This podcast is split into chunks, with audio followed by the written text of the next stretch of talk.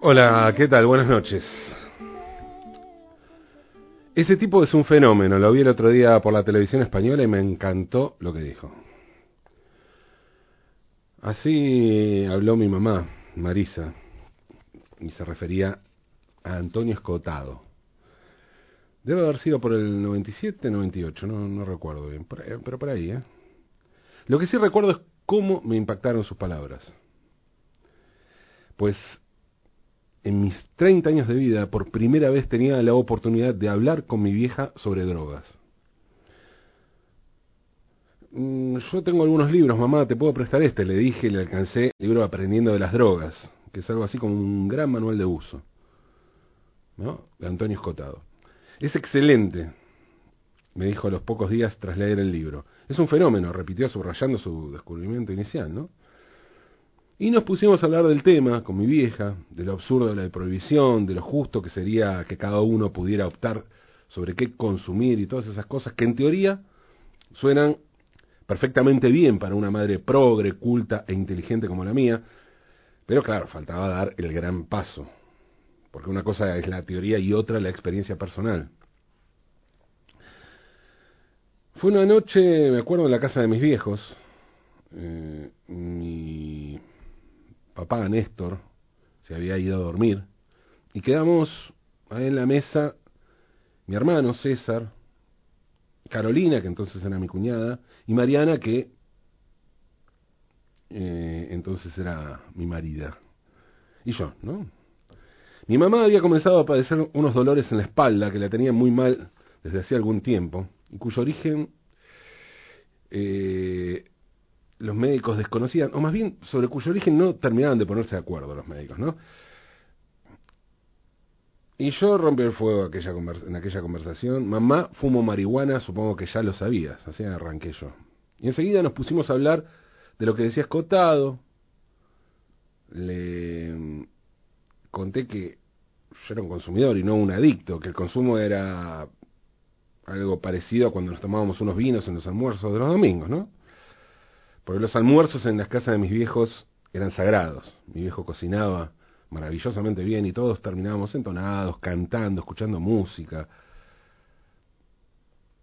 Eso era el paraíso, se lo juro. Mi mamá se sorprendió un poco, más que nada por lo extraño de estar hablando de ese tema, pero enseguida empezó a escuchar y a disfrutar de la charla. Encima se sumaron Mariana, César, Carolina, cada uno y una, con su confesión, ¿no? Bueno, con su relación con el tema. Al rato mi mamá volvió a sorprenderse cuando yo le pregunté, ¿vos nunca fumaste? Mi vieja era militante y no rockera, más sesentosa que setentosa, más del cine europeo que del happening del Ditela, más de Sartre y Fanon que del hipismo. O sea, demasiado marxista como para drogarse. Sin embargo, en aquellos años de su juventud, los ámbitos no eran tan cerrados y después de todo, podía ser, ¿por qué no? Pero no. Y volvió a sorprenderse cuando le sugerí que podía ser un buen remedio para sus dolores. Se rió y no preguntó más. Como si aquello no hubiera sido hecho para ella.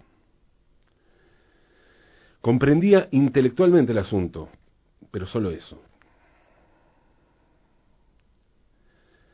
Al poco tiempo los médicos diagnosticaron que ese dolor de mi mamá se debía a un cáncer. Un cáncer que decía que decían era curable. No volví a hablar de drogas con mi mamá, aunque paradójicamente y sin saberlo del todo, mi vieja entró en el momento más drogón de su vida. La quimioterapia y los rayos le hicieron perder peso y a pesar de que yo creía que era el mejor momento para fumar marihuana, jamás volví a mencionarle nada sobre el tema.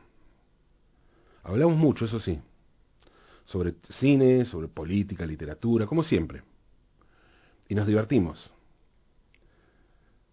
Supongo que mi mamá prefería seguir con las cosas que siempre le habían hecho disfrutar. Nunca le hablé con ella, pero a veces me imagino que debía tener miedo a que el porro le pegara mal. Porque dudo que en ese año y pico de drogas duras no hayan meditado la posibilidad que había surgido en aquella charla. Dudo que no haya evaluado la posibilidad. Mi vieja empezó entonces con dolores terribles, no podía dormir, se retorcía, gritaba, le dieron unos parches con opiáceos carísimos que sin embargo no alcanzaban a calmar su dolor, que cada vez era mayor, y verla era cada vez más terrible. Probó pastillas de todos colores y nada, hasta que los médicos le recetaron jarabe de morfina. La morfina pura requiere de una receta de máxima seguridad y para no tener problemas los médicos la dan en contadísimas ocasiones y en dosis, dosis mínimas, o al menos entonces, ¿no? Y a diferencia de los parches y demás analgésicos que costaban cientos, miles de pesos dolarizados, el jarabe de morfina costaba un par de decenas, muy barato.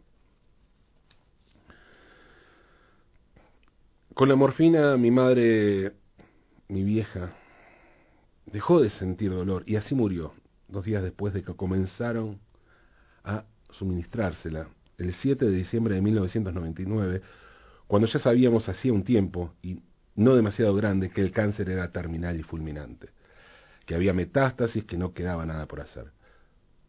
¿Por qué no le dieron eso antes? Le pregunté al médico, un médico nuevo, que le atendió las últimas horas, el único que recetó morfina, un pibe que llegó con una ambulancia y pareció el más sensible de todos los que le atendieron. Porque este país es una mierda, me contestó. Los países que más hacen en la lucha contra el dolor son los que tienen un acceso más fácil a la morfina. Y en la Argentina es imposible conseguir morfina. Te la hacen tan complicada que nadie se anima a recetarla para no, estar, para no quedar escrachado. Después me miró a los ojos, mis ojos vidriosos, me dijo, nadie podía hacer nada para que tu vieja no se muera, pero sí podríamos haber hecho mucho para que tu hija no sufriera tanto, lo siento mucho.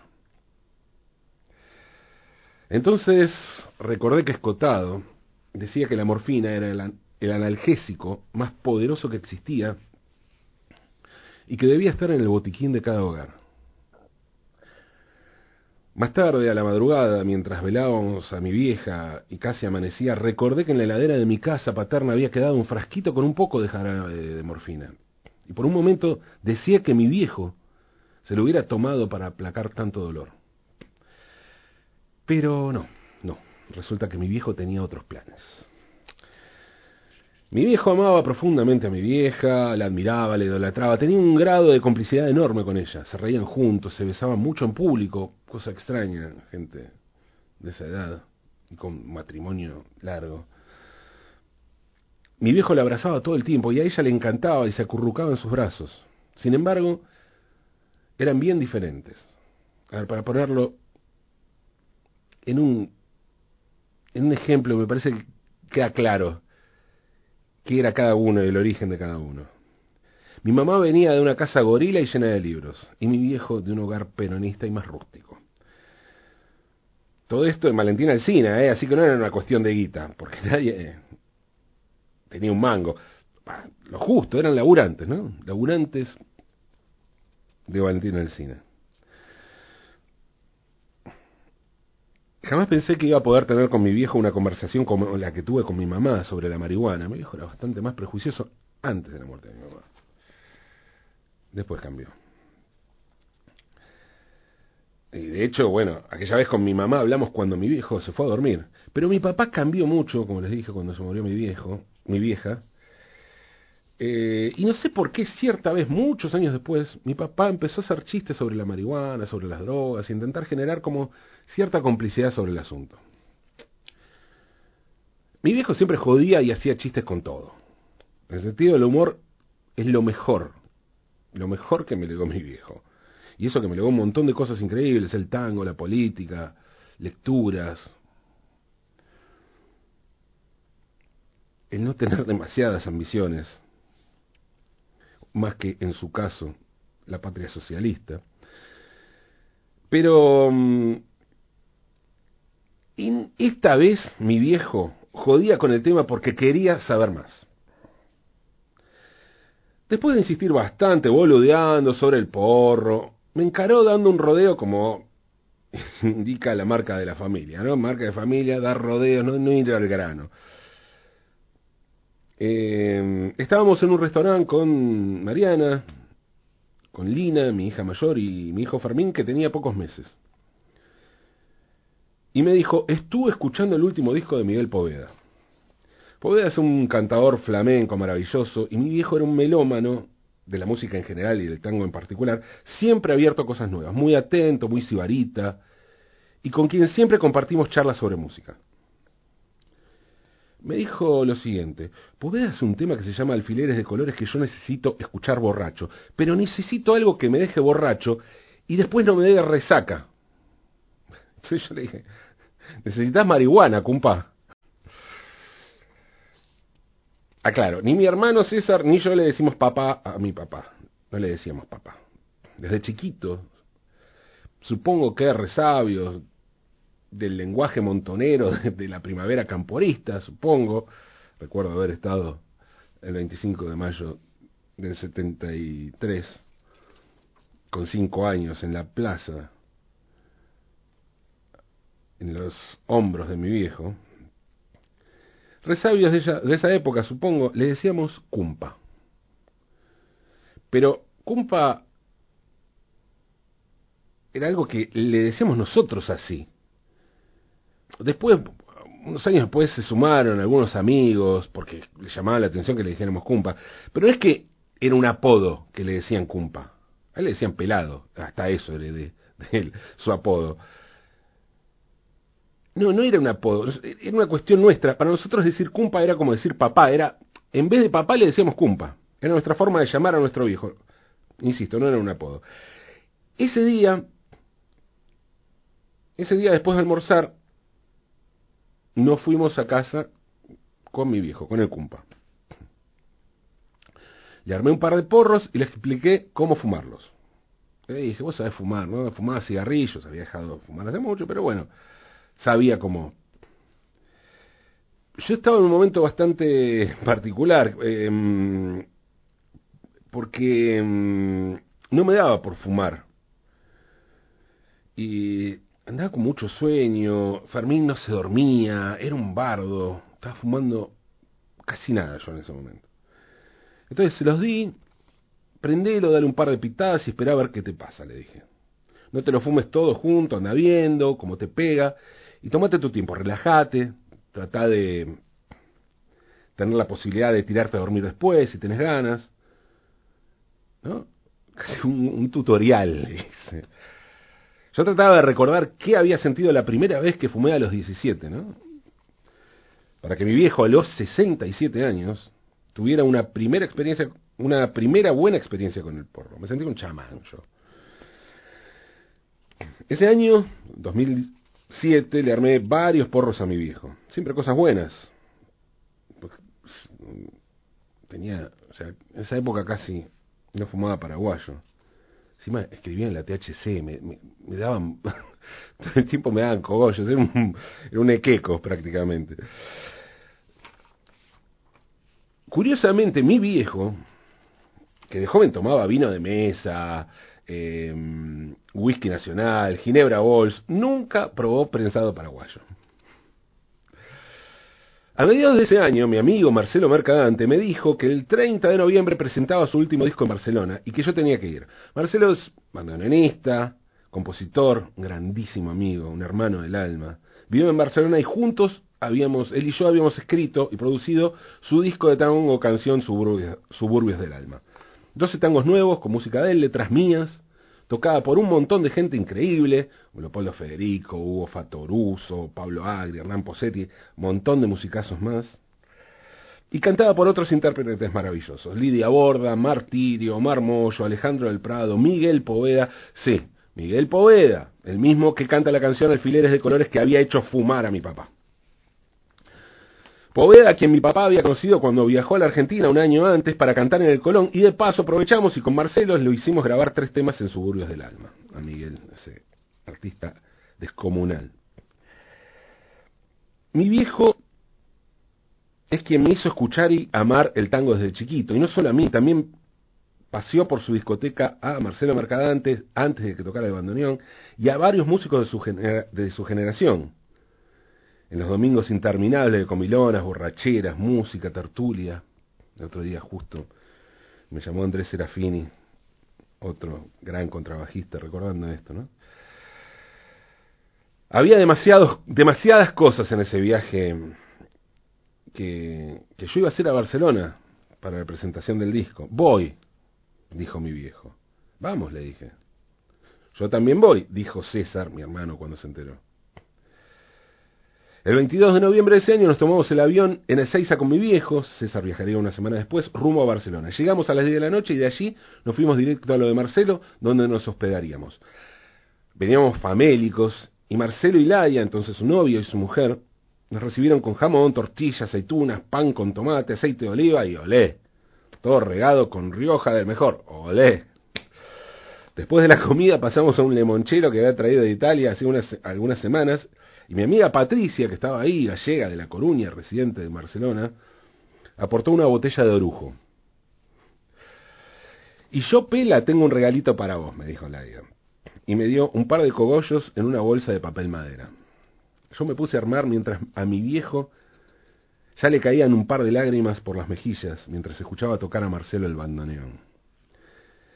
Después escuchamos algunas cosas flamencas, un poco de Poveda, otro de Camarón, algo de Morente, y mientras bailábamos y nos cagábamos de risa de todo y de todos, nos, pusimos a fumar un porro.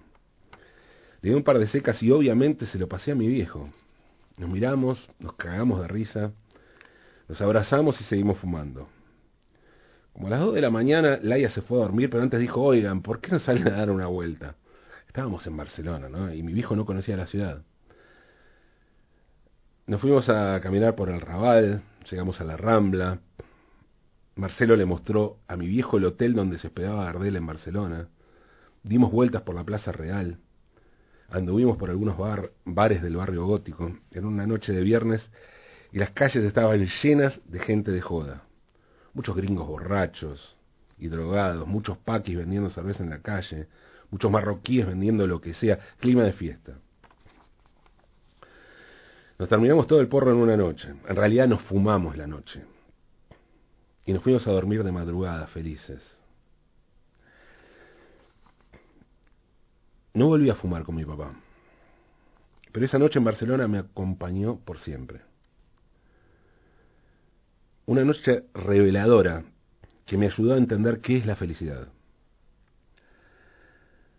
Y también una noche brújula que me iba a guiar para siempre en el camino de las emociones. Mi viejo murió el jueves pasado, en medio de la cuarentena, a seis días de cumplir ochenta. Se fue sin avisar.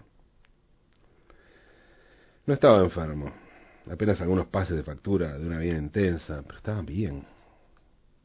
Estaba activo, discutiendo de tango, de política, de las cosas que le apasionaban, viviendo con Celeste, su novia, su mujer, su compañera, charlando con una banda de amigos y la verdad un poco podrido de esta situación pandémica que lo llevaba a unos 80 sin poder estar al lado de, de la gente que quería. No vine el viernes pasado, no vine aquí al programa porque me tocó despedirlo, recordarlo, junto a mi hermano César y a sus nietos, mis hijos Lina, Fermín, Trilce y mis sobrinos Dante y Lola. Sí, claro, estoy bastante triste, ¿para qué negarlo? Y ustedes disculpen si en algún momento me quiebro. Disculpen también la ausencia del viernes, ¿eh? ya que estoy. Pero también les cuento que estoy feliz porque mi viejo vivió con la intensidad y el desparpajo de aquella noche en Barcelona, porque se fue en paz, y porque no encuentro una forma mejor de enfrentar este momento en el que dejé de ser hijo para siempre. Chao, cumpa, gracias, comandante absurdista, gracias, gracias infinitas, aunque es de noche.